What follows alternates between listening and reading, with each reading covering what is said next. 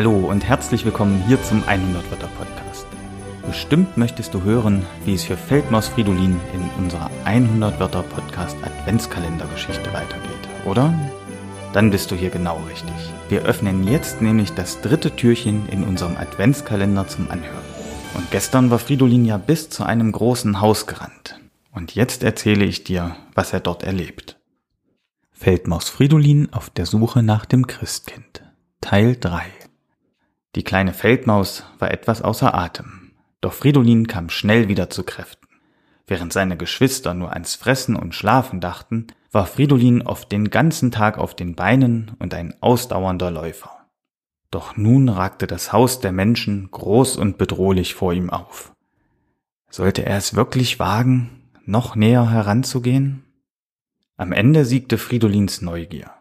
Es wurde bereits dunkel und die Fenster des Hauses waren hell erleuchtet.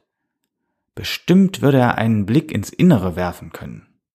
Fridolin kletterte eine Dachrinne hoch, sprang auf ein nahes Fensterbrett und spähte durch das Fenster. Und das war das dritte Türchen der Adventskalendergeschichte. Und ich bin schon ziemlich gespannt, was die kleine Feldmaus Fridolin durch das Fenster entdeckt. Ob sie vielleicht schon das Christkind sieht? Morgen werde ich es dir erzählen. Und für heute wünsche ich dir noch einen schönen 3. Dezember und freue mich schon, wenn du morgen wieder einschaltest. Bis dahin, mach's gut.